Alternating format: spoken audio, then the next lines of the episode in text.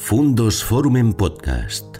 Historias y personajes que nos ayudan a comprender el mundo. ¿Qué tal amigos? ¿Cómo están? Bienvenidos a un nuevo encuentro en nuestro canal Fundos Forum. Ya saben, siempre intentamos, creo que lo conseguimos, traer con nosotros a personajes que tienen cosas que decir porque tenemos tiempo para que las digan. Y tenemos tiempo en este espacio, en podcast y también, como no, en vídeo y en audio, para disfrutar sobre conocimientos que son de aplicación en el día a día. Hoy para hablar mucho de reporterismo, de periodismo y sobre todo del mundo que actualmente tenemos, que es consecuencia de un tiempo reciente del que ha sido protagonista y testigo en primera línea muy privilegiado nuestro invitado de hoy, Javier Monjas. Hola Javier, bienvenido. Muchas gracias. Gracias compañero en este reencuentro.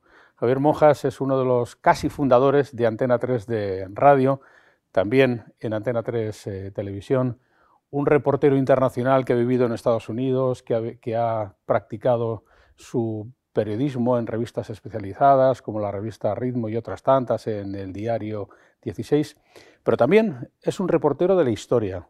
Es un especialista en historia de Segovia, en personajes segovianos, es un buceador de las hemerotecas, buceador de las eh, bibliotecas y sobre todo, lo más importante, ha vivido acontecimientos históricos de primer nivel. Ha estado, por ejemplo, en la Guerra del Golfo y estuvo en su momento en la caída del muro de Berlín y después el día en que desapareció la Unión Soviética. Que este es el punto de enganche con el momento presente, porque como que de aquellos polvos vienen estos lodos, los que estamos ahora viviendo no solamente como consumidores de medios de información, sino también como consumidores de electricidad o de gasolina, que aquel conflicto nos sigue afectando. Tú estuviste ahí, ¿verdad? El día en que la Unión Soviética desapareció. Sí, estuve cubriendo para Antena 3 Radio y Antena 3 Televisión en el año, en diciembre del 91, eh, la caída de la Unión Soviética. La Unión Soviética se disuelve el 25 de diciembre de 1991. Era todavía presidente Gorbachev y Yeltsin era primer ministro, Gorbachev deja de ser presidente, Yeltsin pasa a ser presidente y cae la bandera serbia el, 25 de diciembre y ahí termina la Unión Soviética. Yo vi bajar la, bandera roja.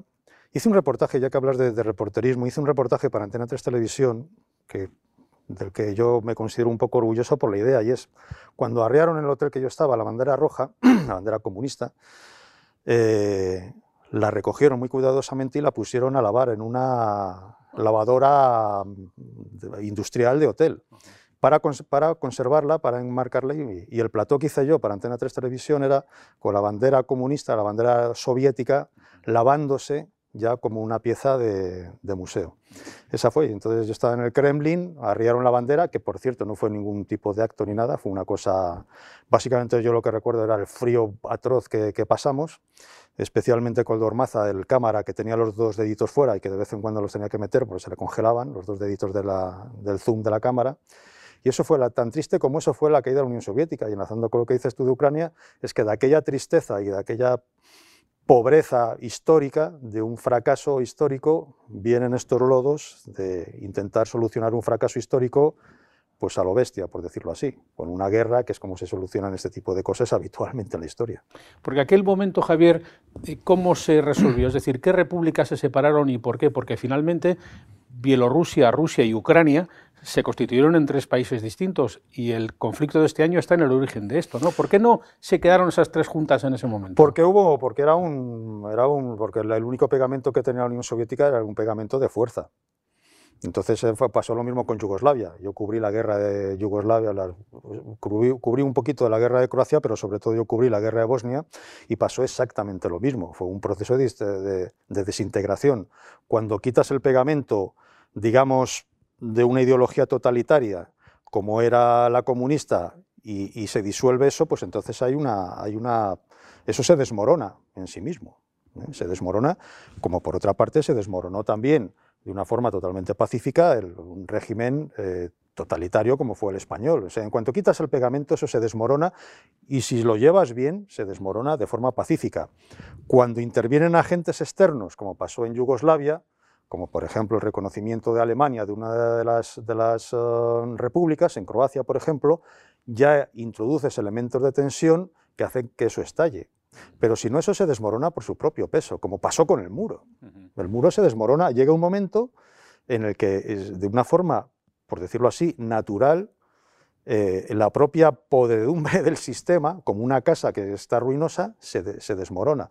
Pasó en Alemania, pasó en las consecuencias de Alemania, que fue en, todo el bloque oriental, Rusia, pasó en Yugoslavia, eh, pasó en muchas partes. Entonces, el único pegamento que tenían era el de la fuerza, el de una ideología totalitaria fuerte. En cuanto quitas esa ideología, pues evidentemente eso vuelve otra vez a su estado uh, natural. ¿Hubo ese día euforia en Moscú? No, no, no, es lo que te decía. Moscú estaba muerto, no había nada. Yo recuerdo que conservo aquellos reportajes todavía, o sea que los, he visto alguna vez después. De aquella que fue como cerramos nosotros el reportaje, recuerdo una señora muy anciana, eh, con una cruz eh, ortodoxa, la doble cruz ortodoxa, estaba en una esquina de la, era la única persona prácticamente que había en la Plaza Roja, en el Kremlin. El Kremlin estaba, estaba estaríamos a veintitantos grados bajo cero aquella noche. Y, y tampoco había medios, ¿eh? Yo vi por allí un par de cámaras y tal, pero tampoco gran despliegue ni, ni, gran nada. Y recuerdo a aquella señora que llevábamos una traductora del ruso, y, estaba dando allí un speech ella sola diciendo que Jesucristo se había, aparecido en Siberia y que iba a venir pronto para redimirnos a todos y tal, una señora tirada en el suelo y tal, que es como cerramos el, reportaje. No había gran, la gran expectativa de que termine una era, como pasó por ejemplo con el muro, que sí que hubo mm, esa... Se sabía que el día 25 era un acto administrativo, en realidad, era un acto administrativo de que se cierra el sistema político de un determinado sistema político y se abre el otro, como pasó en España, por cierto. Todas aquellas caídas de los sistemas políticos del, franquismo se hicieron sin, sin, grandes, porque fueron, fueron naturales, por decirlo así. Lo que, lo que sí que había en, en, Moscú, y en Rusia en general, pero en Moscú, que es lo que donde estábamos trabajando, era una tensión enorme porque había una crisis brutal, brutal. Y ahí es donde nosotros estuvimos trabajando. Eh, era gente que se tiraba un par de días en una cola, noche y día, para conseguir un bote de mayonesa. noche y día. Noche y día, mm. eh, a, 15, 20 grados bajo cero. Mm, eh, hubo un muerto, que yo hice un plato allí, en una estación que se llamaba Boicoskaya o algo parecido, eh, que uno se le cayó un salchichón, un trozo de salchichón a las vías del metro y se tiró a por ahí, y vino el metro y le, o sea, porque se, que se, se, acababa con todo lo que tenía. O sea, se, le, cayó el trozo de salchichón, arriesgó su vida por el salchichón y perdió la vida por el salchichón famoso. ¿eh? Se llamaba aquella estación de, metro. Eh, los mercadillos, yo recuerdo entrar en un, en un, en un gran mercado de esto soviético, gigantesco, ¿eh? gigantesco, a la soviética, donde tenían solamente tres productos. Uno eran unos, unos zumos, vamos, zumos, eran una especie de, de, aguilla allí con una especie de colorante y tal, tablas de lavar y un vegetal que nunca supe lo que era, que había ahí un montón de cajas y tal. Eso es todo lo que había. Todo lo que había en un sitio, pues como un gran centro comercial de estos que tenemos en España, pero vacío. Y entonces yo entrevisté a los empleados que había allí y ellos me decían que si era normal que un país que había ganado una guerra que había tenido un imperio, que había tenido una, época, una historia gloriosa, que había tenido grandes hombres, grandes mujeres, tal, que si era normal que vivieran así. Ese sentimiento de frustración, de complejo... ¿De cierta humillación quizá? Absoluta. La palabra exacta es humillación. Ellos se sentían humillados y, venían, y veían a los americanos vivir como Dios, a los europeos occidentales vivir como Dios, y ellos vivir en la más absoluta miseria. Eso también lo, lo vi, por ejemplo, mm, hice, cubrí también el primer aniversario de la caída del muro, la frontera que separaba la Alemania occidental de la oriental, justo en aquellos momentos, era pasar de un mundo a otro totalmente distinto. Con el consiguiente, porque claro, los alemanes orientales tenían enfrente, justo los, los soviéticos estaban muy lejos, pero los alemanes orientales los tenían enfrente, y veían las televisiones y veían tal. Y yo hablaba con parejas, con matrimonios, que ya eran muy mayores y tal, dice, toda nuestra vida arruinada, sin poder salir de aquí, viviendo en la mm. miseria. ¿Por qué? O sea, ese sentimiento de humillación, de frustración, de fracaso, etcétera, etcétera, estaba permanente. Bueno, y ya si pasabas de Alemania Oriental ya a lo que era Polonia, O sea, ya Polonia era otro planeta. Alemania era otro, Alemania Oriental era otro mundo, pero mm, Polonia era mucho peor todavía. Pues fíjate, tú que estuviste en esa frontera, un año después de la caída del muro, luego hablaremos también de esa noche. Al otro lado de esa frontera, en una localidad sajona, en Dresde, vivía y trabajaba Putin, por entonces un espía del KGB ubicado en territorio europeo, pero en el área, en el área soviética, en el área comunista, que por cierto tuvieron que desalojar porque con la caída del muro ese fue un ámbito perdido por parte de, de la Unión Soviética. ¿Tú consideras que en el factor humillación que pudo ocurrir en aquel momento que tú viviste puede estar el germen de la crisis de este año? Totalmente. En de Dresde, yo estuve trabajando en Dresde también. ¿eh? Y en Dresde lo que, lo que recuerdo hacer, vamos, lo que recuerdo, ¿no? Y insisto, tengo todavía los reportajes, los conservé, era ese sentimiento de frustración ya se había contagiado a la gente muy joven, pues yo estuve entrevistando a gente de 17, 18 años, incluso recuerdo una chica que no debía tener más de 15 o 16 años. Esto ya se habían, dado, ya se habían pasado, dado la vuelta. Esto ya eran medio neonazis, pero no de ultraderecha, medio neonazis. Ya hablaban de qué hacen allí los negros, las tal, los no sé cuántas. Pero ellos ya hablaban de Silesia, de la Pomerania, etcétera, etcétera. Hablaban de los viejos temas de la Segunda Guerra Mundial. Gente de 15 o 16 años. Todo eso se va acumulando. O sea, unos les da por una parte, a Putin le puede dar por la KGB en Dresde y tal, pero la, gente de Dresde que yo estaba allí entrevistando, les estaba dando por decir que, oye, que nos han quitado la Silesia y nos han quitado la Pomerania, y que la mitad de Polonia era alemana. Y es cierto que era alemana. alemana. O sea, son, son, son eh, mm, eh, complejos, frustraciones históricas que se van acumulando y que Putin está allí trabajando para la, para la KGB para una cosa para mantener, digamos, ese pegamento, pero los que están siendo pegados, entre comillas, están en otro, en otro mundo, están derivando hacia otro, hacia otro sitio totalmente distinto. ¿eh? Entonces, recuerdo, por ejemplo, un plano de un BMW fastuoso y tal y un Trabant al lado, que es como abrí otro de los, otro de los reportajes. Es que es eso, es que uno iba en un Trabant que era como una caja de cerillas, que un 600 era un gran turismo en comparación con lo que era un Trabant de aquellos, y el otro iba con un BMW que no cabe en esta sala. Todas esas frustraciones, pero claro, que cuando tú estás en el año 91, 90, 91 en, en, en Dresde, estás entrevistando a gente que tiene 15, 16, 18 años y te están hablando de Silesia y Pomerania, que es lo que tuvo que ceder Alemania al final de la Segunda Guerra Mundial, donde vayas estás encontrando frustraciones históricas. Otro ejemplo, Ignacio, Yugoslavia, aquello se desmorona, se quita el pegamento del comunismo, etcétera, etcétera, aunque la Yugoslavia era una tercera vía, que era un comunismo muy... Eh, era un no alineado, si recuerdas, con lo cual no estaba dentro de la órbita soviética y tal, pero no dejaba de ser el socialismo comunista y tal. Y todo aquello se desmorona y entonces eh, Kosovo, o Kosovo, que es como, se dice, eh, por, por, procesos de migración y tal, pues termina siendo albanés. El problema de Kosovo es que es la patria fundadora de Serbia. Es que es donde es Serbia. Como Ucrania es la patria fundadora de Rusia. De Rusia. De Rusia. Claro, cuando tú ves a los albaneses que han conquistado tu territorio, que además todo Occidente se vuelca con Albania y que la OTAN bombardea Serbia, por cierto, con aviones españoles, porque en, Irak los españoles no combatimos con todo lo que dijo la izquierda y todo lo que calentó, pero no, se combatió. En Serbia sí hubo aviones españoles mandados por el presidente del gobierno Aznar para bombardear Belgrado. ¿Y, esta gente por qué nos bombardea? Esta gente, ¿por qué nos bombardea? Ahora tenemos a Serbia aliada de, Rusia. Pero claro, es que estamos en procesos históricos que vienen de muy atrás. Pero fíjate, luego hay un factor em, que es el de la pobreza y la guerra, que suelen simultanearse. Tú estuviste en Bagdad, en la guerra del Golfo. Tampoco Bagdad sería Nueva York. Hay un factor pobreza que explica las cosas. ¿no? no lo era. ¿Cómo fue aquella cobertura? La aquella cobertura fue impresionante. En el tema de Irak y en el tema de luego con lo que degeneró Irak, cuando la ocupación, en la Segunda Guerra del Golfo, con la ocupación, ahí tienes que introducir otro factor que es el tema de religión. Cuando yo estoy en Irak, en la Primera Guerra del Golfo, estaba mandando Saddam Hussein, que era el partido Bas. Partido Bas era un partido, si recuerdas, socialista y laico. Y laico. Y laico. Con lo cual, aunque luego cuando aquello degeneró ya se veía la guerra inminente, eh, Saddam Hussein ya sí que puso el verso coránico allí, a la más grande y la bandera y tal, para ganarse eh, la mm, amistad de los países musulmanes y tal.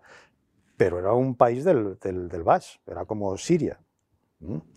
Eh, entonces, tú podías ir por Bagdad con total y absoluta tranquilidad. Era una ciudad pobre, evidentemente, pero no tenías ningún tipo de riesgo. Una ciudad era como Damasco, eso eran ciudades absolutamente seguras, seguras para un occidental. ¿eh?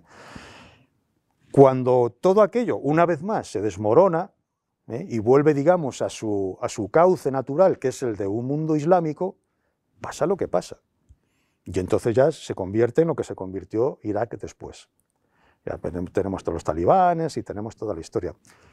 El, problema es cuando tú tienes una, una fuerza eh, histórica que amalgama y eso por, por su propia mm, decadencia, por su propia prescripción o como lo quieras decir, eso se disuelve y entonces viene la decadencia. Esa decadencia lo que hace es que deja a la vista todas las tensiones ocultas que se habían mantenido pegadas de forma artificial en Alemania, en Serbia, en Yugoslavia, en, Rusia, en Libia. Libia exactamente igual ya que hablas de Libia. Libia, tú quitas el poder fuerte de, del poder que tenía Gaddafi y aquello se, se desmenuza. Y entonces vienen, ¿qué, ¿qué, viene ahí? Las tribus, los señores de la guerra, lo que pasó en Irak. O sea, vuelve a su ser. Digamos que son factores políticos que ahorman circunstancias que cuando desaparecen todo vuelve como, como vuelve, vuelve a su ser. O sea, vuelve a su ser. Estás, Mientras mantienes ese, ese poder fuerte, es lo único que sirve de cohesión. Claro. Pero claro, son poderes cohesivos artificiales. Poderes que, mm, en el caso de los soviéticos, pues es una revolución que viene ex novo, que además jamás pensó Marx que iba a triunfar en, en Rusia, y que, y que, es un factor absolutamente artificial. Es lo que llaman los, los, liberales, es una intervención del mercado, pero en vez de una intervención del mercado, es una intervención de, de política. ¿Eh? Entonces, mmm, pasa lo mismo con los fascismos, ¿eh? o sea, para, con, por, el, por, el, otro ala, que por cierto prácticamente se tocan por, por detrás. Los fascismos son socialistas en, en, una gran parte, como pasaba aquí con, con Falange, etcétera, etcétera. O sea, tú tienes un poder fuerte y eso la ventaja que tienen esos poderes fuertes es que dan mucha estabilidad, a costa, por supuesto, de eh, una re represión, etcétera, etcétera, pero dan mucha estabilidad. Como la España franquista era muy estable, uh -huh. la gente vivía muy bien, salvo los cuatro que estaban en la clandestinidad y tal, que por cierto también luego se magnificó mucho porque eh, luego todo el mundo era antifranquista y todo el mundo estaba reprimido y todo... No, Solo lo cuentan algún locutor por ahí de radio que eran cuatro monos y yo llegué a militar con 12 o 13 años en la Liga Comunista de no sé qué, no sé cuántas, porque era lo que se llevaba, uh -huh. que si no, no ligabas. Claro. ¿Me entiendes? Entonces era lo que se llevaba. Hablando de reporterismo, yo estuve en la cola de Franco durante un día y pico. Uh -huh. No porque fuera especialmente franquista. Yo tengo mi diario, yo entonces me declaraba socialista. Con, uh -huh. lo tenía entonces, pero era un acontecimiento histórico pero que había un acontecimiento que histórico y yo quería estar allí. Claro. Yo quería estar allí. Fíjate que yo quería estar allí. Esta faceta me interesa. Tienes una anécdota con el fundador y principal ejecutivo eh, o principal directivo de Antena 3 de radio, Manuel Martín Ferrán, que un día te vio en la mesa sentado sin hacer nada Ah, y sí. dice, ¿qué haces aquí? Sí. Eh, nos estás costando dinero, tú eres un reportero, tienes que estar, Es verdad. tienes es que estar verdad. en la calle. Yo estaba en, en- en la redacción en Madrid, en, en Oquendo 23, y estaba escribiendo. No estabas que ni tan siquiera estabas hackeado, tú has sido directivo. O sea, que tú sabes lo que es controlar una redacción y, y tú has sido directivo toda la vida y eso es tu, tu misión además, tener a la gente trabajando. Y... Pero yo aquel día estaba trabajando, o sea, estaba escribiendo. Pero estaba escribiendo en Madrid. Ujú. Y viene Martín Ferrán y se me queda mirando, como era tan grande y tal. eh, ¿Tú qué haces aquí, hermoso? Pues eh, aquí escribiendo una cosa. Yo no sabía qué decir, porque es que digo, digo, no sabía si estaba en broma, si estaba en plan campechano o si era un toque de atención, que era el director general, que era Dios. Ujú. Primero, porque era el director general de Antena 3 Radio, y segundo, porque era Manuel Martín Ferrán, que imponía mucho, con toda la historia que llevaba detrás y todo el... Pues que sepas que todo el tiempo que estás aquí en Madrid estás costando dinero a esto. Tu misión es estar fuera. desde fuera. Oye, pues lo cumplieron a, a Sí, de- rajatabla. Yo estaba permanentemente fuera, permanentemente fuera. Y cuando estaba fuera por ahí en alguna cobertura y me intentaban... Esto es una anécdota muy curiosa también. Una vez estaba trabajando para el Primero de la Mañana con Antonio Herrero, me pidió que me pasara su programa para hacer reportajes. Y llega un fin de semana y yo me fui con, con, mi novia a Segovia, al pueblo de Segovia, donde yo, mis padres tenían entonces la... Otero. La Otero de Herreros, la casa. Y entonces todavía no tenía mi propia casa, vivía con mis padres allí, con mi novia y tal. Fui a comprar no sé qué y de repente vuelvo a mi casa y me dice mi madre, oye, que ha venido la Guardia Civil a buscarte. ¿A mí? ¿La Guardia Civil? Sí, sí, que llames inmediatamente a la radio, que quiere Antonio Herrero hablar contigo. Había mandado a la Guardia Civil a localizarme. que por cierto, Antonio Herrero tenía y sigue, creo que sigue teniendo un, hermano Guardia Civil. Lanzó una búsqueda nacional para localizarme, para ver dónde estaba, porque quería que me fuera no sé dónde. Esto me da pie para preguntarte de esa época, Javier, porque erais reporteros internacionales en Bagdad o en Belgrado sin teléfonos móviles, porque entonces casi no había teléfonos móviles o ya empezaba a haber... No, cuidado. Mira, yo la primera experiencia que tuve de tecnología, que ahí también Martín Ferrán se comprendió muy bien de qué estábamos hablando, ya teníamos teléfonos móviles, yo ya tenía un teléfono móvil. Había en, aquella época, si recuerdas, dos clases de teléfonos móviles. Los ladrillos aquellos grandes y luego los Motorola pequeñitos, que eso los llevaban, sobre todo los llevaban los directivos porque cabían muy bien en los bolsillos y tal. Pero la gente que estábamos en la calle llevábamos los grandes aquellos, los, ladrillos que llamábamos, porque tenían una batería mucho más grande ¿eh? y entonces podíamos estar hablando con ellos mucho tiempo. Aquellos teléfonos, por el año 89-90 yo ya tenía mi propio teléfono, que además era, como era tan grande y no cabía en un bolsillo, lo, tenías que poner en la, mesa y separaba el restaurante, mm, porque aquello era... Eh, el tema de... Entonces, y antes que todo eso, ya dábamos conexiones desde cabinas de teléfonos, que era inconcebible, porque yo cuando empecé a trabajar en esto, una retransmisión de Radio Nacional de España era un coche oficial, un conductor, un locutor, un técnico de sonido y el redactor. Había más gente allí que en media luego Antena 3 de radio después. Y de repente aparecemos ahí un montón de niñatos llamando desde las cabinas o mm. con los primeros teléfonos móviles. Que en una unidad móvil, Antena 3 ya tenía unidades móviles con teléfono móvil, aparte de la emisora que, que teníamos. Yo la primera experiencia frustrante que tengo yo de comunicación la tengo en la Guerra del Golfo. La Guerra del Golfo, cuando el primer bombardeo en Bagdad, eh, aquel famoso que estabais viendo todos aquí por la televisión. Con, Peter Jennings en la CNN. efectivamente, eh, con la Guerra de las Galaxias, aquí y tal, bueno, yo estaba en Bagdad. A diferencia de lo que está pasando ahora en Ucrania, es de manual que lo primero que bombardea son las comunicaciones. Y es lo primero que bombardearon los americanos en, en Bagdad. Con lo cual, esa misma noche estábamos sin teléfono. Aparte de lo dificilísimo que era tener una conexión de teléfono desde Bagdad, que, eso, que eso te podría yo contar lo que era tener una conexión de teléfono desde Bagdad, que iba por operadora. Y, entonces el único teléfono que había allí tenía, era teléfono vía satélite de la CNN, el que estaba utilizando Peter Arnett. Cuando regresamos a España, yo hablé con Martín Ferrán y con Consuelo Sánchez Vicente, que era la directora de informativo, digo, mira, es que hacemos aquí unos, unos mm, despliegues enormes, carísimos, que estemos arriesgando la vida da igual porque esto va, pues somos voluntarios. En Antena 3 Radio había solamente dos personas que, que, nos presentábamos voluntarios para eso. Para otro te podían mandar donde quisieran, porque eran tus jefes, pero para ir a una guerra tenías que presentarte voluntario, tenías que querer ir, por decirlo así. Y solamente había dos personas. Una de ellas era yo. Y le dije, estamos haciendo unos, eh, desembolsos aquí enormes y tal, y lo primero que bombardean en una situación de estas son las comunicaciones y nos quedamos incomunicados. Claro. Luego vengo yo aquí al cabo de los meses y os lo cuento, pero otra cosa. Y entonces Martín Ferrán compró el primer teléfono vía satélite que yo creo que hubo en la radio española, del que todavía también tengo por ahí fotografías y tal. Y entonces yo en la guerra de Yugoslavia estaba retransmitiendo vía satélite para Antena de Radio, en directo en el convoy, en el primer convoy que entra en Sarajevo con las grabaciones y los militares diciendo que están bombardeando 400 metros uh, delante, todo esto en, directo. Que, por cierto, me nominaron para el premio Cilio Rodríguez por aquella cobertura, porque fue espectacular. Pero no porque yo fuera especialmente brillante, que a lo mejor lo soy, no lo sé. Que la noticia era espectacular. Pero es que la noticia, era muy espectacular, y tenía ya los medios de comunicación. Tenía ya un teléfono vía satélite. El teléfono vía satélite, ¿qué le dan? Un maletón como esta mesa de grande con el ordenador. Otro maletón que era el doble de grande con la parábola, que extendías una parábola al satélite. Como no había electricidad, tenías que llevar un generador. Y como no había gasolina, tenías que llevar un montón de bidones de gasolina. Para dotar de energía. Para dotar de energía a ese satélite y poder tirar al satélite. O sea, era una expedición. Fíjate que la información internacional es costosa, es cara. Muy cara. Y por desgracia, en España yo pienso que no siempre en los medios le hemos dado la relevancia suficiente. Y luego, cuando ocurren cosas como las que están ocurriendo este año en Ucrania, te das cuenta de que al final el precio del combustible, del gasoil o de la luz, eh, lo ponen los conflictos de esta naturaleza. ¿Tú crees, Javier, que tenemos una deuda pendiente con la información del entorno que no es el nuestro, de eh, conflictos, de realidades en Europa, en América, en Sudamérica? ¿Nos interesa menos de lo que deberíamos? Siempre ha sido el, el tema de internacional siempre ha sido un poco el patito feo. Si el tema internacional tenía una cierta, digamos así, una cierta espectacularidad, ¿eh?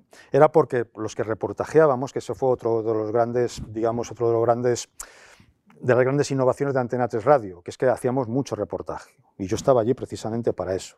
¿eh?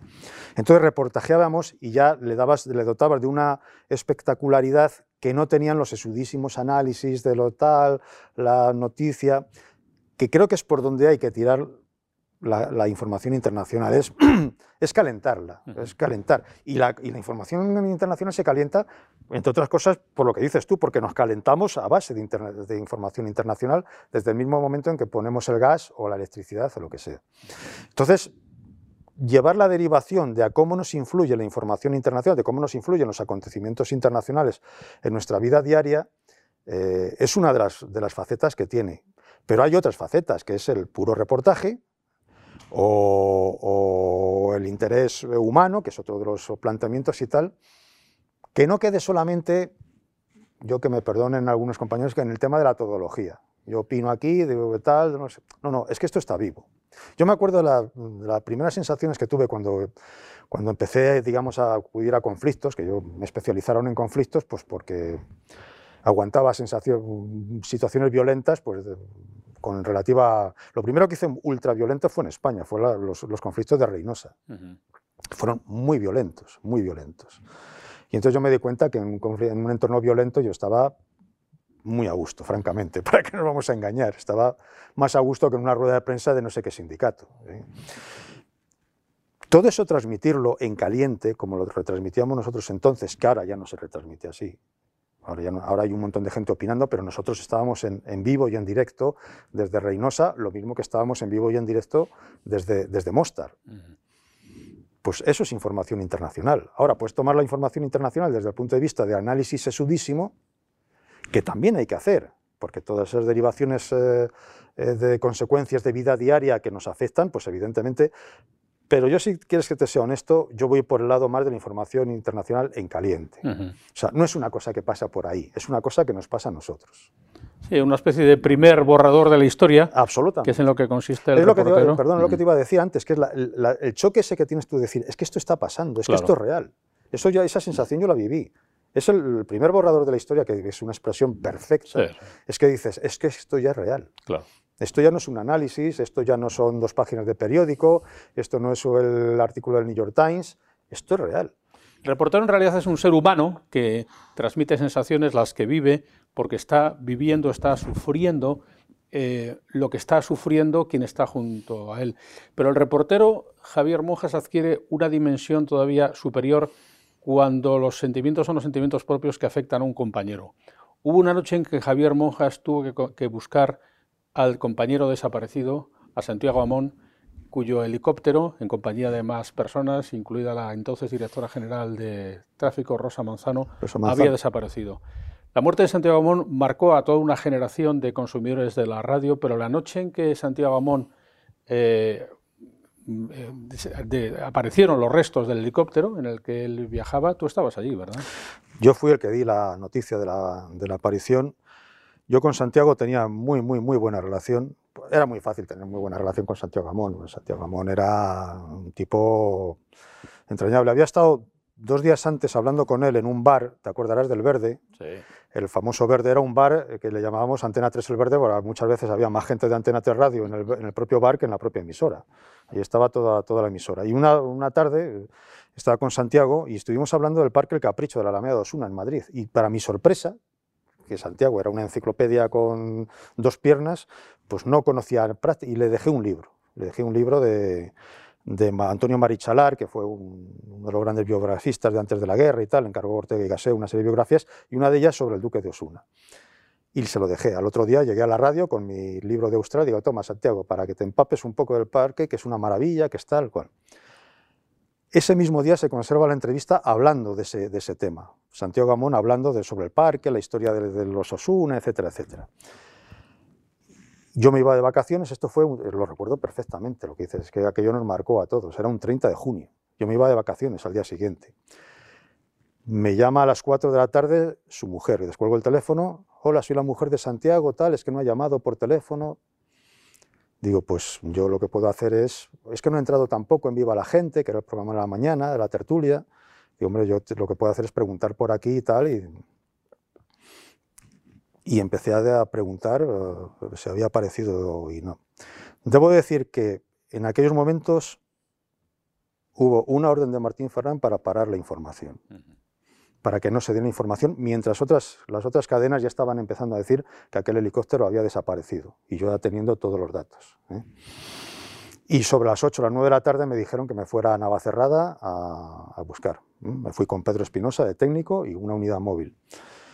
Aquí ya las historias de las novelas se, ponen un poco novelescas, porque yo había cubierto también lo de los almacenes Arias, el, incendio, y había, hecho amistad con una eh, voluntaria de la Cruz Roja.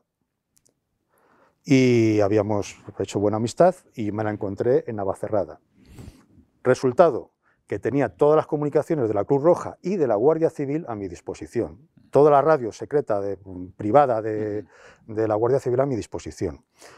Cuando iba a empezar el primero de la mañana, que estaba Luis Herrero, que entró Luis Herrero, Antonio Herrero eh, estaba de vacaciones, aunque luego se reenganchó al cabo del programa, a las seis menos cinco o algo así, a mí, yo ya sé que han encontrado los restos del helicóptero. Y cuando entra Luis Herrero, abre el programa, yo doy ya la noticia de que han encontrado eso. Hay una llamada inmediata de la Dirección General de Tráfico del Ministerio de Interior desmintiendo por completo eso, que fue el momento más duro profesional de mi vida porque con media España oyendo la radio, con un compañero en esas circunstancias, en la cobertura de mi vida y tal, habiendo metido la pata de esa forma, se me cayó el mundo entero. Volví a confirmar y me dijeron, la Guardia Civil, el teniente coronel que estaba en mando de la operación, me dijo, hemos encontrado el helicóptero. Estaba por delante del Ministerio del Interior, yo en información. Vuelvo a entrar y vuelvo a decir que confirmo por completo que el helicóptero se ha encontrado y que de hecho se interrumpe todo el operativo que iba a ir de Madrid para encontrar a Santiago Gamón. Para desesperación, por cierto, de Luis Herrero, y está grabado, que se vio entre dos fuegos y pidió que a ver si confirmábamos un poco las informaciones antes de salir en antena, lo cual se me cayó el mundo doblemente, doblemente porque me estaban pidiendo reconfirmar mi propio, tenía fuego amigo. Claro. Tenía fuego amigo. Esto en directo a las 6 y 10 de la mañana. Y sin dormir. No, no, por supuesto, yo llevaba ya sin dormir desde el día anterior. Eso, eso, ni, eso ni lo mencionamos, porque de esas he tenido estar varios días sin dormir, eso va en el sueldo y eso no me preocupa. Con un frío terrible que hacía en Navacerrada, que gracias a esa gente de la Cruz Roja que nos dio ropa de abrigo, hacía un frío terrible en la Cruz Roja. Y cada vez que teníamos que conectar, hablas tú de tecnología, teníamos que hacer como media hora por un camino de cabras por allí, en mitad de la sierra, oscuras, en Navacerrada, para tener vista eh, del radioenlace con, con Madrid. Claro. O sea, cada conexión y entrábamos cada hora. Entonces, aquella cobertura fue terrible. Y por supuesto, iba por delante el Ministerio del Interior, sabía las noticias antes que el Ministro del Interior, los desmentidos que mm, del Ministerio del Interior tuvieron que desmentirse a su vez, pero aquella noche tuve yo un fuego, primero por la, por, la, por la propia condición humana de la noticia, que era un compañero, y además que era Santiago Amón y en segundo lugar por las condiciones en las que estaba trabajando, que es que me estaba desmintiendo el Ministerio del Interior. Y mi propia cadena me estaba pidiendo en antena confirmación. Fíjate, Javier, que es una noticia que el tiempo ha ido ajando.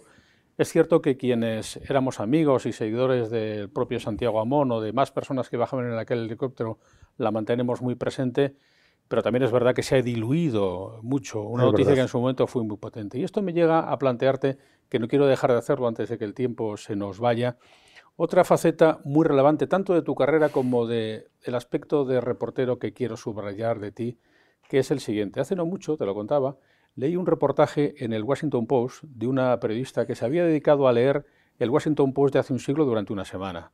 Y había sacado la conclusión de que casi ninguna de las noticias que en ese momento preocupaban al Washington Post y que se publicaban en portada y se desarrollaban ampliamente, habían tenido posteriormente una relevancia histórica porque como que nos olvidamos de las cosas y nos quedamos con, aquella, eh, con aquellos pozos que van dejando los ríos de la propia historia. Tú eres descubridor de historias eh, como tú, reportero de la historia que eres, pues de personajes como Antonio Calvache, Melitón Martín, Quintiliano Saldaña. Hablaremos un poco de ellos, pero antes, ¿qué papel tiene el periodista como historiador de la cotidianidad?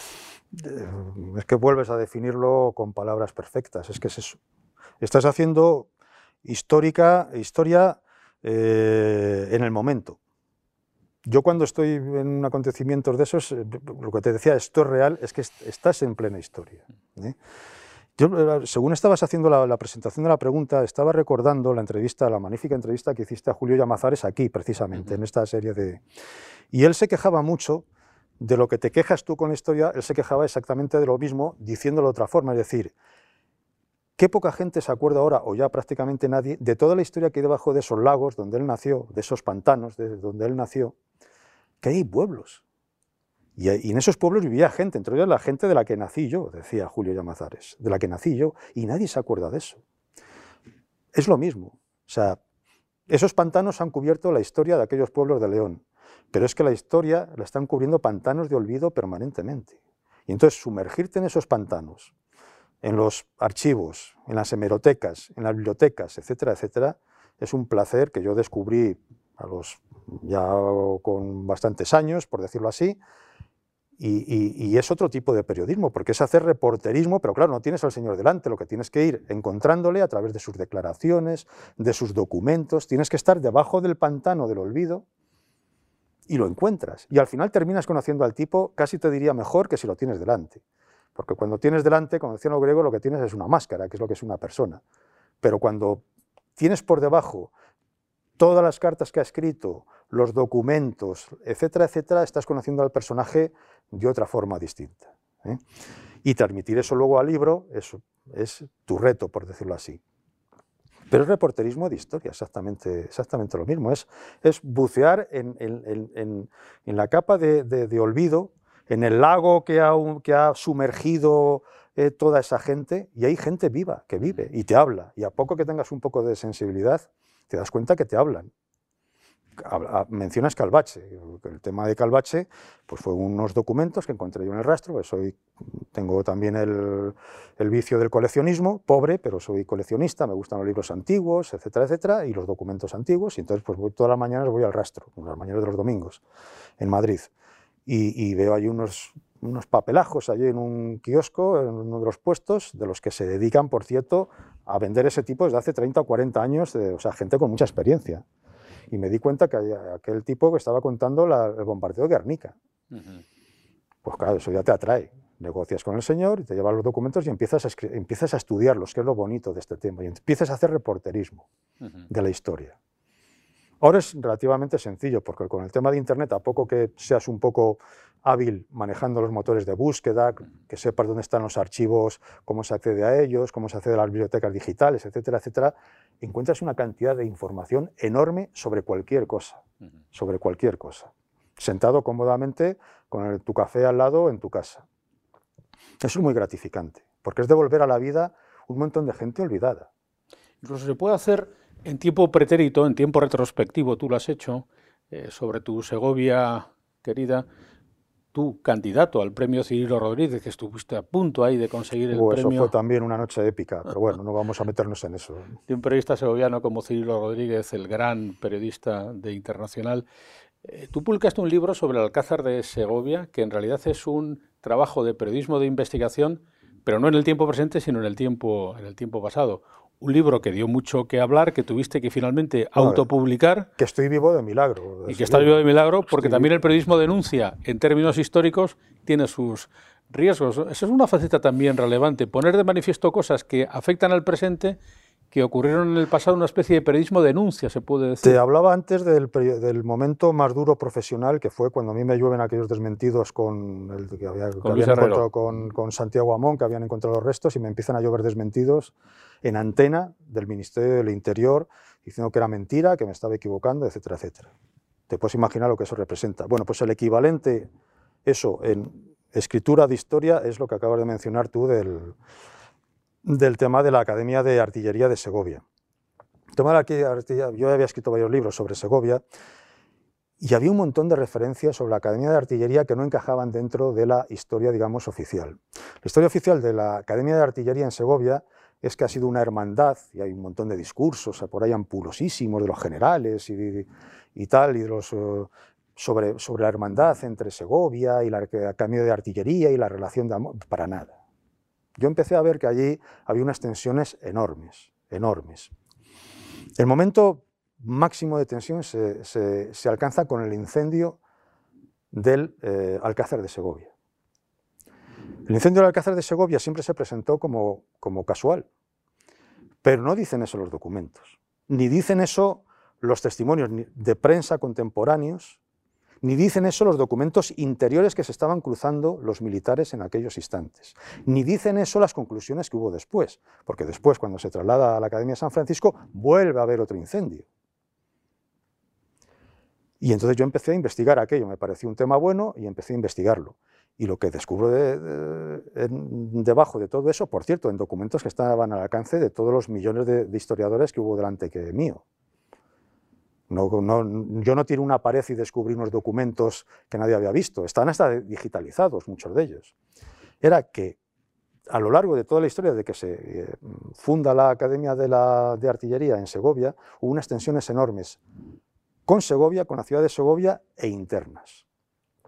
Básicamente por un problema que te explico en un instante, y es los chicos que entraban allí, que eran casi todos nobles, porque entonces tenías que tener, tenías que demostrar eh, una serie de, características para entrar allí, una nobleza y una serie de historias, no querían estar en Segovia, porque era una ciudad muerta y querían estar en otros sitios. Era gente muy joven y entonces hay un, estado de insubordinación y de indisciplina permanente desde el primer momento. El general Morla... Que ¿De qué años hablamos? ¿En Estamos desde el primer instante. el general Morla, que, empieza, que es artillero y que se forma allí, en la Academia de Artillería, que luego fue el que entregó Madrid a, Napoleón, en Chamartín, ya tienen unas cartas allí diciendo que él se quiere largar de allí y que está dispuesto a renunciar a no sé cuántas, incluso amenazando, tal. Estamos hablando del general Morla, que, es, que escribe el mayor tratado de artillería, de, es una gloria y tal, en unas cartas que están digitalizadas al alcance de cualquiera y que nunca se habían publicado. Y hay 200.000 historias de la Academia de Artillería, 300.000 de Morla, 400.000 de la artillería. Nunca se habían publicado. Cartas brutales, diciendo que, se quería largar de allí, amenazando, etcétera, etcétera. A partir de ese momento, todo. En el momento del incendio del, Alcácer, en ese mismo momento hay un amotinamiento de los, eh, de los alumnos un amotinamiento, exigiendo al general que va de Madrid para controlar la situación salir de Segovia ya, no que los, no que los realojaran en Segovia, sino salir hacia Madrid. Por cierto, dirigido, que ahora no recuerdo el nombre, se me pasan muchas veces los nombres, por el que luego fue la mayor gloria científica de la Academia de la Artillería Española, un tipo que inventó un montón de cosas y tal, estaba dirigiendo ese movimiento de insubordinación, con el Alcázar ardiendo, con el Alcázar ardiendo. Yo no tengo el documento exactamente donde digan que eh, incendiaron los cadetes el Alcázar, pero se hacía fuego en las, en, las mansardas, bueno, en las mansardas, ¿cómo se dice en español? Las, mm, la parte que está arriba, debajo del tejado, lo, que sea. Bueno, hacían fuego... Los desvanes. En, los desvanes, efectivamente, los desvanes. Cocinaban, porque metían comida de contrabando y cocinaban, frían allí en las habitaciones, etcétera, etcétera. No sé si fue estoy repitiendo lo que se dijo entonces, y hay un montón de, yo en el libro cito un montón de testimonios, de libros, de grandes glorias de, aquellos momentos, diciendo todo esto que estoy diciendo yo. Es un libro así de gordo, ¿eh? documentado para arriba. No se sabe si fue casual, un incendio casual de todas las burradas que estaban haciendo los cadetes allí, o fue intencionado. Pero el hecho es que al 99,9% de, de verosimilitud por los testimonios que había entonces y por el análisis posterior de esos testimonios, el Alcázar de Segovia fue incendiado, no se incendió por una chispa de una chimenea o por se fue incendiado. Como fue incendiado después el convento de San Francisco, que es donde se traslada a la academia cuando el Alcázar queda destruido. Y en ese momento se produce apedreamiento de, Segovia contra los cadetes. Todo, todo documentado en las cartas, con informes que están enviando desde Segovia a Madrid a la, todo eso no se había publicado nada. Peleas permanentemente en Segovia, con muertos. Graves problemas de conflicto con el ayuntamiento porque iban con las cureñas, con los cañones y destrozaban el Paseo Nuevo, etcétera, etcétera. Y el ayuntamiento de Segovia diciendo que era intolerable la, la, soberbia del cuerpo, todo esto con cartas de los alcaldes, etcétera, etcétera. Que me tiré un año y pico en el archivo municipal de Segovia desempolvando todo esto. Cosas que, están al alcance, que estaban al alcance de cualquiera y no se había contado nunca. Sacó el libro, se publica y en las cajas me llama el editor, que era el, propietario de la librería eh, Cervantes, eh, Guillermo Herrero, y me dice que no, que no va a distribuir el libro. Digo, ¿y por qué no? ¿Cómo, si están los libros en las cajas ya, según me dices. No, no, porque que al parecer el prólogo era muy fuerte, tal, prólogo que había visto él. Yo todavía tengo los, correos con, con, las pruebas de, porque hice yo la corrección de pruebas, eh, por si alguien los quiere marcar, los tengo yo todavía. Eh, el libro íntegro, no, no, el prólogo es duro, porque estoy contando en el prólogo esto que te estoy contando a ti, no estoy contando nada más, que todos esos documentos ya estaban. Y que probablemente por, una, por un prurito de historia, de oficialismo de la historia, de la gloriosa historia militar de España y de la hermandad y de la, y de la amistad entre Segovia y la academia, pues no se ha publicado, pero es que yo no pertenezco a ese mundo, y entonces yo lo cuento. Los libros se, se destruyó la edición que eso no pasó ni con Franco. Con Franco se prohibieron algunos libros, pero no se destruyeron ediciones con los libros ya en las cajas. Y dije, pues por mis niños, que ese libro va a salir. Y entonces llamé a la editorial, no a la editorial, a la imprenta, porque la editorial es la que había quemado los libros precisamente, y dije que cuánto costaba sacar aquella edición. Me dijeron allí que tropecientos mil euros, les dije, los tengo, háganlo. ¿Tiene que adelantarnos el 50? No se preocupe, dentro de una hora tiene usted la transferencia hecha. Y saqué el libro. Y está agotado, ahora mismo está agotado, ahora mismo solamente queda uno que lo tengo yo. Me están pidiendo algunos que haga reedición, porque cuando estás en una ciudad especialmente pequeña como Segovia, y de eso hay testimonios en toda España, estás chocando no con la historia, sino estás chocando con la tradición, estás atacando uno de sus pilares, no porque lo ataque, sino porque realmente es así. Entonces hubo determinados sectores, y Segovia, los determinados sectores que habían casi en esta mesa, y son los mismos, que no vieron bien aquello. O sea, ya por supuesto la Academia de Artillería ya nunca más me invitó a nada, me ofrecía darles una, una conferencia explicando bien lo que estaba contando. Porque además la historia de la artillería española y de la Academia de Artillería es gloriosa, es gloriosa. Y curiosamente, lo que es glorioso es lo que no se conoce. Mm. Toda la gente heroica que hubo en Cuba, toda la gente en, las guerras, el carlistas, etc., es gloriosa. Pero tenía un problema de insubordinación absoluta y en, la academia, que por cierto no se resolvió hasta la época de Franco. Porque en la época de la República, cuando, que eso no lo he contado todavía, si es que escribo otro libro lo contaré, formaba en la Plaza Mayor de Segovia, tocaban el himno de Riego y ellos disolvían para no tener que saludar con el himno de riego. Mm. Eso en la época de la República. En el 19 no, en el 19 eran progresistas. Y las revoluciones progresistas que hay en Segovia, que las hay, y las cuento yo en un libro, que estaban olvidadas también, por supuesto, vienen en gran parte protagonizadas por gente de la Academia de Artillería. O sea, tiene una historia interesantísima.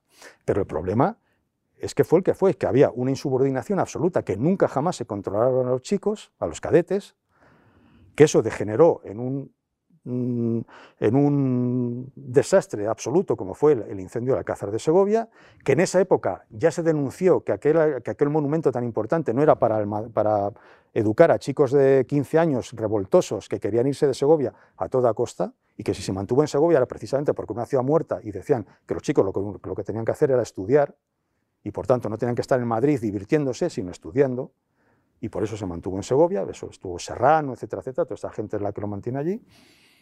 Y luego, pues una serie de...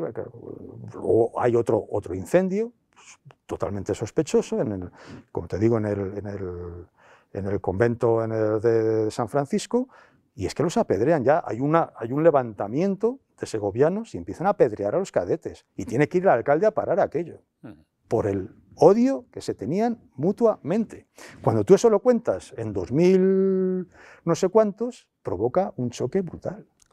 Es un ataque a tu propia identidad. Dice, este tío que viene de Madrid, que viene aquí de listo y que viene diciendo que esto no ha sido así. Es que ha sido así.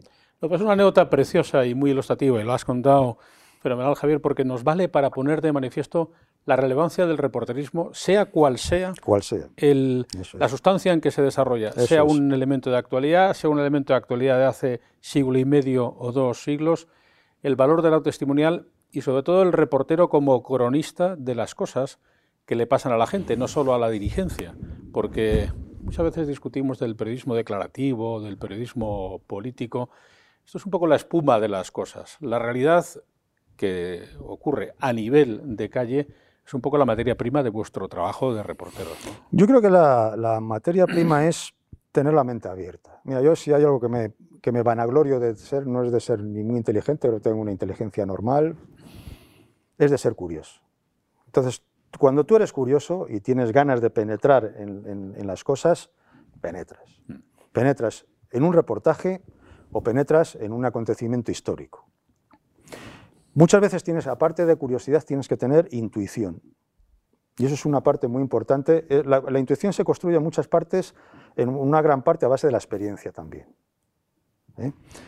Y te puedo citar un montón de anécdotas de, digamos, buenas coberturas que hice yo a base de tener intuición de dónde ponerme, dónde estar en cada momento. Es estar en cada momento en el sitio en el que tienes que estar.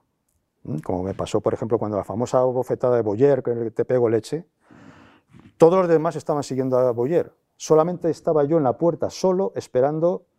A Ruiz Mateos. perdón, estaban siguiendo a Ruiz Mateos, que es el que estaba fuera amenazando. Diciendo Tú estabas con Boyer. Yo estaba solo en la mm. puerta esperando a Boyer. Mm. Y en las fotos que verás, yo estaba solo. Yo grabo todo, todo el intercambio de insultos que hay, eso lo grabo yo, porque los demás estaban grabando follón. Follón. Bueno, ese estar en cada momento lo puedes aplicar a la historia exactamente igual. Con una salvedad respecto a lo que has dicho, Ignacio, si me permites. Yo nunca he sido de militancias, de, dar voz a los desfavorecidos y esas cosas. Y mucha gente que ha muerto y que luego se ha dicho es que daba voz a los desfavorecidos, tampoco. Mira, somos yonkis de esto. Somos yonkis. Entonces tú estás en Yugoslavia y tú estás ahí con un subidón de, adrenalina y de... Yo nunca he sido de trasladar la voz de los desfavorecidos, yo soy de trasladar lo que veo. Lo que veo. Hablo con gente baja, hablo con gente alta, hablo con militares, hablo con no militares, etcétera, etcétera. Pero no voy con el espíritu militante de dar la voz a nadie. En realidad me refería a mirar a todos lados. Eso es lo que, a veces digo, a todas El cronista parlamentario va al Parlamento, mira al Parlamento y hace sus crónicas, ese es su trabajo, no mira a la calle. En realidad a lo que me refería es eso. Sí, sí, pues yo no, estoy, no solamente cubrir las historias de la dirigencia, sino las historias de la gente en su conjunto. Y luego otra cosa importante, que es darle forma de reportaje. Porque una cosa es mm, contar lo que ves y otra cosa es dar forma de reportaje. Y yo a mis libros de historia les he dado forma de reportaje también. O sea, les estoy implicando al lector en el mismo proceso que estoy siguiendo yo, en la biblioteca o en el archivo. O en el mismo proceso que está siguiendo el señor. No lo estoy dando ya como un resultado hecho. Es en equivalente en radio lo que hacíamos cuando llevábamos el cassette grabando los pasos y se escuchaban los escombros, etcétera, etcétera. Yo no doy el corte solamente del, señor que está haciendo una declaración, estoy dando el corte de cómo estoy llegando a ese señor. Eso es reporterismo, en mi modesta opinión, claro. ¿eh? Por eso, en la medida en que un periodista, Javier, es también un poco de historiador, antes citábamos esta frase de que el periodismo es el primer borrador de la historia. Magnífico. Que es estupenda. Hay otra que dice también que cuando compras un periódico estás comprando 100 gramos de historia, se decía, por un penique, es una frase inglesa. Tú eres en eso el periodista completo, permíteme que te diga. Porque así como has cubierto grandes historias internacionales y lo has hecho con la suerte de haber estado en Bagdad o en Belgrado o en Moscú o en Berlín, eh, o en las montañas de Navacerrada buscando a Santiago Amón, has tenido también la oportunidad de bucear en los archivos documentales. Al fin y al cabo, el periodista es un tipo documental que acude a las fuentes, sean de ahora o del pasado, y has escrito libros. Así que, lamentablemente, y en la radio tú lo conoces bien, siempre nos pasaba que se nos acababa el tiempo. Siempre, es trágico. Se nos ha pasado la hora pero tendremos oportunidad de seguir hablando, seguro que sí. Y sobre todo quiero ahora agradecerte aquí que hayas venido. No, el agradecimiento es mío para, por haberme situado entre gente tan ilustre como, como, y te lo digo con total sinceridad, como, como entrevistas. Es un verdadero honor y un verdadero placer, aparte de estar con viejo guerrero de Antena 3 Radio como tú eres, estar rodeado en, en las entrevistas de gente tan notable. El agradecimiento es mío. Y ha sido un auténtico placer escucharte y seguir haciendo lo que siempre hacemos, que es hablar tú y yo para contar nuestras cosas y en este caso para contarlas delante de la gente. Gracias, Javier Moja. Gracias a ti, Ignacio. Javier Moja, reportero del presente y del pasado. Y a ustedes también, muchas gracias por haber estado ahí, al otro lado de la pantalla del ordenador y del televisor, o al otro lado del altavoz, si usted nos ha seguido a través del podcast, con la oportunidad de seguir encontrándonos en este y en otros nuevos encuentros en nuestro canal Fundos Forum. Gracias por escuchar Fundos Forum en podcast. Tenemos muchas más historias y personajes que descubrir juntos.